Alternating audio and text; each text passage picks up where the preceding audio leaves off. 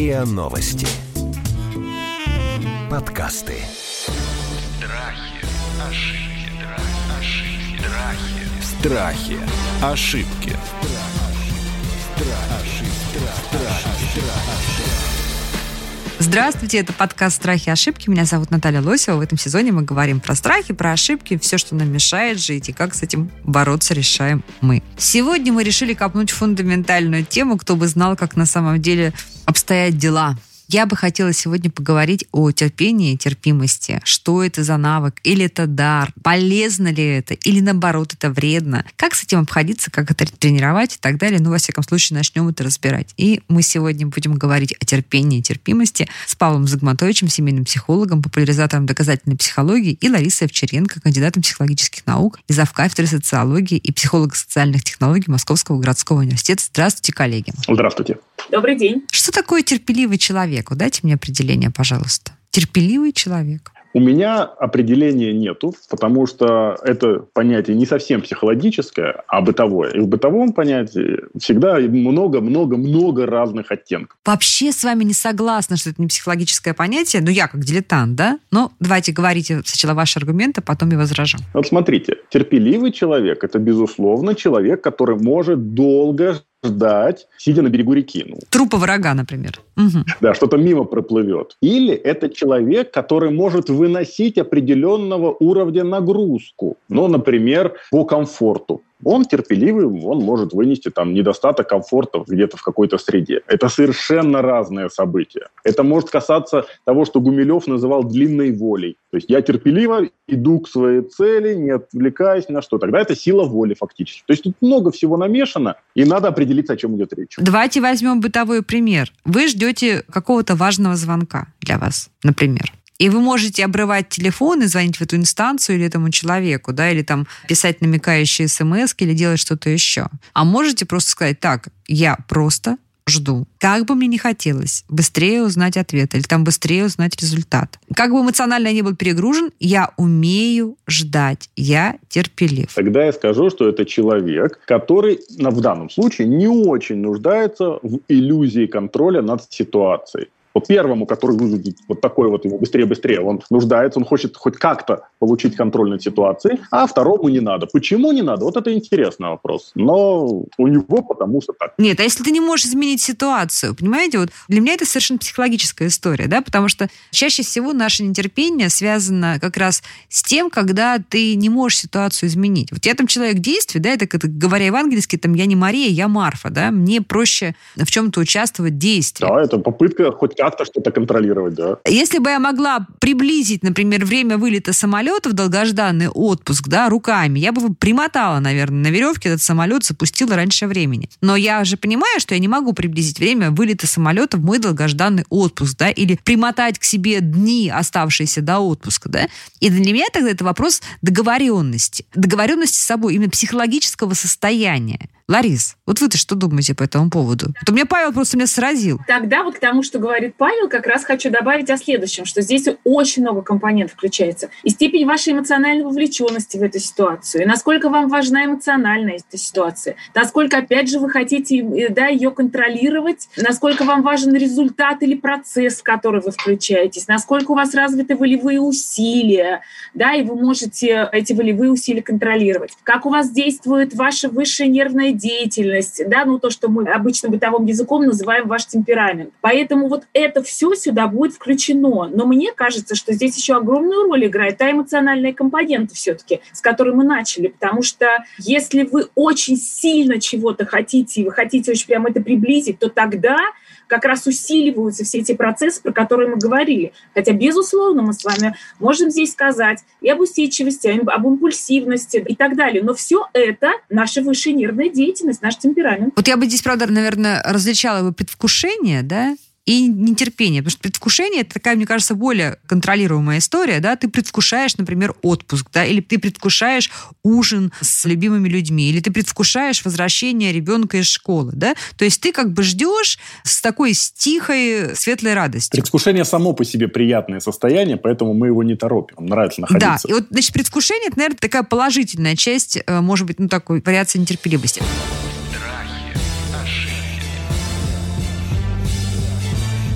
Страхи. Ошибки. Давайте теперь возьмем другую ситуацию, прям бытовую. Например, 19-летняя девушка. Они договорились, что молодой человек ей позвонит вечером. Времени оговорили.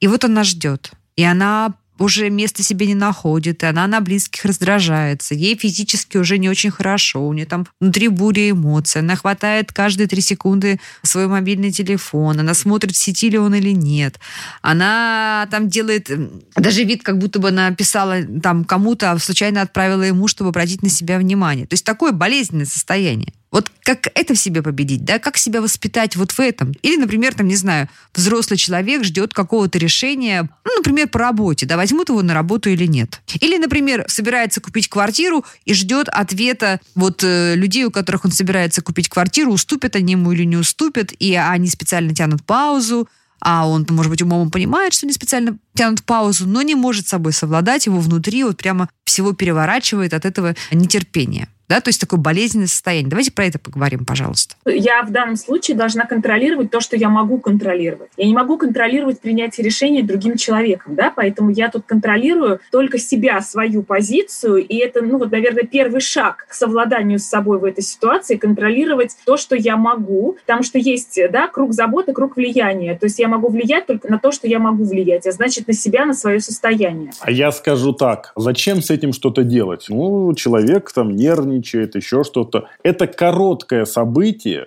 это не хронический неконтролируемый стресс, он не нанесет никакого вреда человеку. Это сродни встряске, когда человек там прыгает в купель после бани. Ну, пускай понервничает, я не вижу в этом какой-то проблемы. Можно, можно переучиться можно поработать и снижать для себя значимость подобных ситуаций, наловчиться. Это все возможно. Но зачем? Стоит ли в данном случае игра свеч? Но человеку это мешает. Его эмоциональная реакция на некие события, да, которые там, он не может приблизить, то есть то, что мы в быту называем нетерпением, ему это мешает. Ему это эмоционально некомфортно. Он растрачивает свой ресурс. Если это сказывается на работе, например, если он огрызается на близких. Да на жизни, на настроении на его, он срывается, например, да? Он ждет решения, возьмут ли его на работу и срывается на жене, которая зашла в комнату и что-то ему не в тот момент спросила. Тогда с этим нужно работать, и желательно превентивно. Можно работать здесь, да, можно включать десенсибилизацию, это значит закрыть глаза, сесть, лечь поудобнее, расслабляться и дышать максимально спокойно, как если человек спит. Это, как правило, за счет дыхания, расслабления приводит сердцебиение в более ровный ритм, соответственно, человек начинает потихонечку успокаиваться. Ну, там снижается кортизол и все остальное. Хорошо. Хороший совет, хороший. Вот это да, можно заходит. делать вполне. Да. А, а как себе вот говорить, да, вот ты не можешь приблизить время звонка твоего потенциального работодателя, да, ты не можешь на ситуацию повлиять. Что себе нужно сказать, какие себе привести внутренние аргументы, чтобы, ну, ну кроме того, что продышать эту проблему, как вы сейчас сказали? Катастрофизировать не надо. Почему это так работает? Человек видит, не каждый, но тот, кто вот в такой ситуации, в таком состоянии, он видит не звонок или отказ работодателя, нанимателя своего, как потенциального, как катастрофу. То есть случится нечто ну, невероятно ужасное это просто будет что-то кошмарное. Это есть такая склонность у людей, есть такой выверт мышления. И надо себе напоминать, что нет, это не ужасно. Нет, этот парень, который не позвонил, это не, не последний парень на земле, без которого все, жизнь никогда не будет прекрасной. Напоминать можно, но, кстати, это не так, чтобы сильно успокоить человека. Но в перспективе можно научиться не катастрофизировать. Да, и добавлять тебе, что он не звонит не потому, что он не хочет позвонить мне, да, потому что элементарно у человека могут быть еще какие-то задачи, которые он сейчас решает решает. То есть мир крутится не только вокруг меня, не только вокруг звонка мне в данном случае. Да? Ужасно обидно, конечно. Да, но что делать, это факт. Как раз мы говорим о взрослой позиции, да, не о детской, наполненной эмоциями, а о взрослой позиции, которая способна анализировать. Но бывают ситуации, которые и, в общем-то, нейтральны. Просто ты чего-то ждешь с нетерпением. Я, кстати, для себя, знаете, придумала такую историю, когда вот я, на самом деле, я человек эмоционально контролирующий, мне вот э, часто я испытываю такие психологические, какое-то такое напряжение, дискомфорт, когда чего-то жду, и мне, что называется, терпение терпения не хватает, да, вот в прямом смысле терпения не хватает. Вот, что мне помогает? Я занимаюсь спортом, и я тогда думаю, что вот на самом деле, вот когда ты качаешь пресс, да, или там руки, или что-то еще, и тебе нужно вот последние подходы, они такие самые тяжелые, и ты просто делаешь, ну, вот просто губу закусил и безэмоционально просто ждешь, да, пока ты сделаешь последнее упражнение. Вот так я с собой научилась договариваться, то есть когда мне не хватает терпения, я себе говорю, я сейчас очень круто сделаю, я молодец, я сейчас буду просто терпеливо ждать. И это будет как будто бы я прокачиваю мышцу терпения. И я сразу перевожу это в такую в позитивную коннотацию.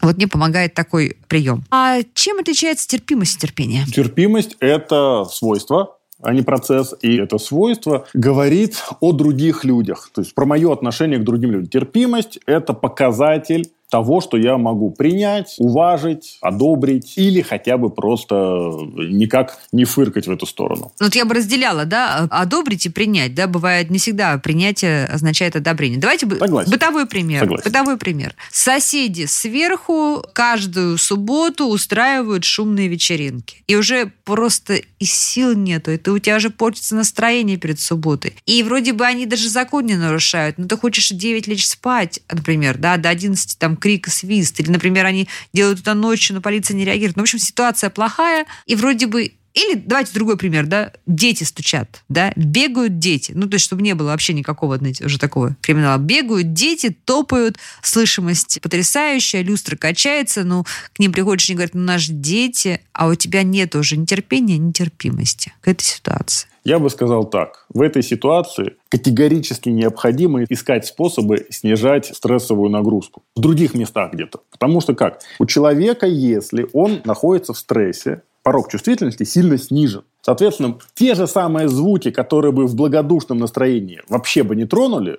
звучат очень громко. Свет слишком яркий, какие-то мелкие события слишком раздражительные. Если мы не можем ничего поделать с этими детьми, мы же не пойдем туда укладывать дополнительный ламинат, подложку, там еще какие-то звукоизолирующие пробковые полы, то нужно искать способ в других местах поснижать стресс, чтобы порог чувствительности приподнялся. Вот я бы так пошел. Или вариант с полами. Тоже вариант неплохо. с чем? Полы. Оплатить им хорошие полы, хорошую звукоизоляцию. Оплатить им хорошие полы. Но это не вполне справедливо, Это кажется. вообще несправедливо. Зато это легче, чем снижать стресс в других местах. Но дороже, гораздо А дороже. вот как изменить свое отношение к этому? Да, вот это такая очень расхожая же формула, да, которая иногда прям раздражает своей маловыполнимостью, очевидностью маловыполнимости, что не можешь справиться с ситуацией, изменить к ней отношение. Наталья, я хочу возразить. Тут выполнимость хорошая, выполнимость тут большая. Просто это длительная, трудная работа. Это вот как пресс, о котором вы рассказывали. Надо качать, качать, качать, качать. Мало кто готов этим заниматься вот настолько методично. Но это возможно. Ну вот расскажите мне, как смириться, как изменить отношение к ежепятничным и ежесубботним шумным вечеринкам или к постоянно топающим детям над головой? Это нужно быстренько рассказать всю когнитивно-поведенческую так Давайте. называемую терапию. Я не готов. Ну что, слушайте, ну давайте в три основных слоя, три основных шага. Первый слой. Надо выделить все оценки, которые дают этому событию. Они надо мной издеваются, они меня не уважают, они хотят мне навредить. С такой молодежью наша страна никогда не добьется выхода на Марс э, и так далее, так далее. И потом каждую эту оценку оспорить, найти ей рациональное какое-то Сам с собой, как мы любим, а спорить самому с собой. Э, Ну, лучше на бумаге, чтобы это было экстериоризировано как-то, вынесено наружу. Далее это нужно оспорить с какой-то рациональной точки зрения, начать новую оценку записывать и внедрять. Это фактически как переучивание с плохого почерка на хороший. Можно сделать? Можно. Легко? Нет. Но вот в общих чертах так. И есть еще один эмоциональный подход, да, вот А, Павел а, объяснил. Давайте, Лариса. когнитивный, да, и еще есть еще один, да, в дополнении или в параллели подход эмоциональный. Посмотреть, а какую там часть личности так это раздражает. А может, она просто завидует тому, что я не могу так же сейчас пошуметь и поплясать, и поэтому меня это настолько раздражает. Но это в качестве одной из вариаций на тему. Вот, поэтому посмотрите, что там, да, с эмоциями, почему мои эмоции так включаются. Если я хочу изменить это отношение, когнитивную компоненту моего отношения и эмоциональную компоненту моего отношения, почему меня, из-за чего или для чего мне сейчас надо так раздражаться и, э, что называется, перепрограммировать и эту свою эмоциональную оценку тоже таким образом. Страхи, ошибки, Страхи. Ошибки.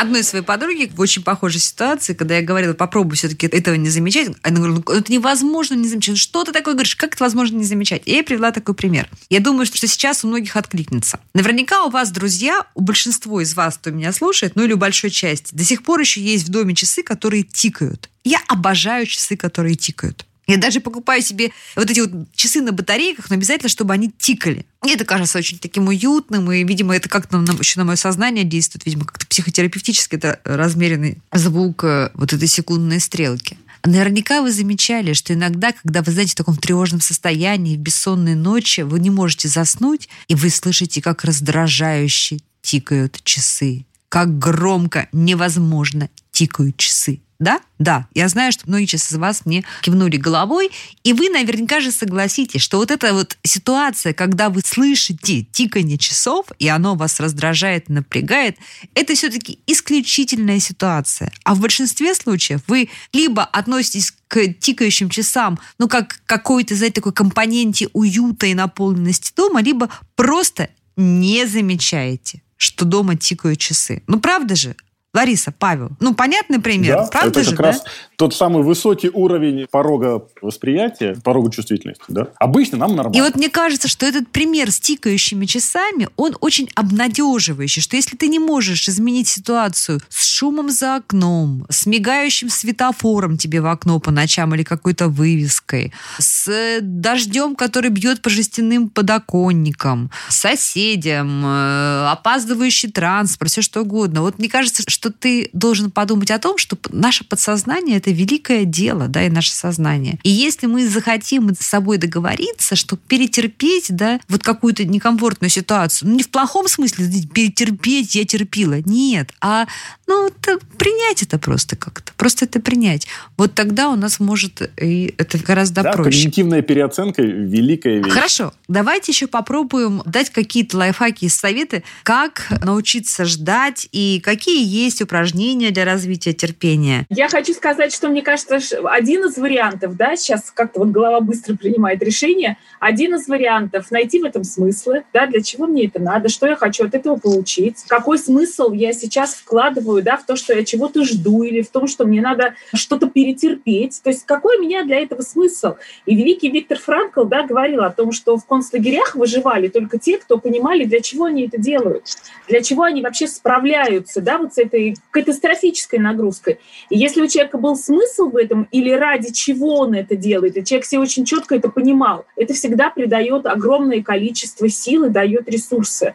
И тогда я знаю, что вот сейчас я терплю или сейчас я жду, потому что мне это принесет какой-то результат. И это действительно приносит результат, и это действительно дает ресурсы. Ну, я согласен с тем, что сказала Лариса. Могу предложить вариант проще. Он не психологический, но основан на психологическом моменте. Смотрите, ожидание тяжело потому что нужно прикладывать усилия, чтобы как-то вот находиться в этой ситуации. А когда мы прикладываем усилия, скорость, субъективная скорость времени замедляется. Я про это писал у себя на сайте, можно посмотреть с источниками. Но если мы начинаем заниматься чем-то, чем угодно, делаем уборку, сортируем документы какие-то, играем в так называемые таймкиллеры на телефоне, это игры такие очень простенькие, то нам ждать становится легче. Почему? Потому что это действие удерживает наше внимание без наших усилий. И время ускоряется. Если время ускоряется, нам легко. Поэтому скачивайте себе что-нибудь на телефон и делайте убор. Вообще смирение и терпение – это величайшие из добродетелей, мне кажется. Потому что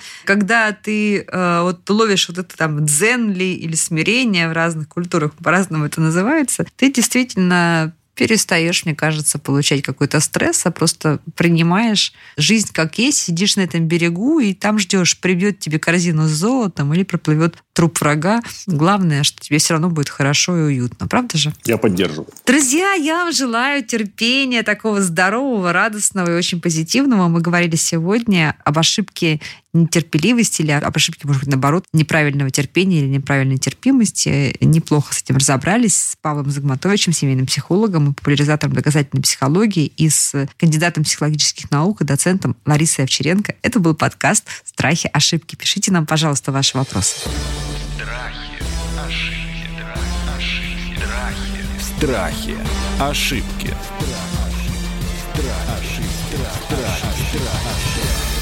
Слушайте эпизоды подкаста на сайте ria.ru в приложениях Apple Podcasts, CastBox или SoundStream. Комментируйте и делитесь с друзьями.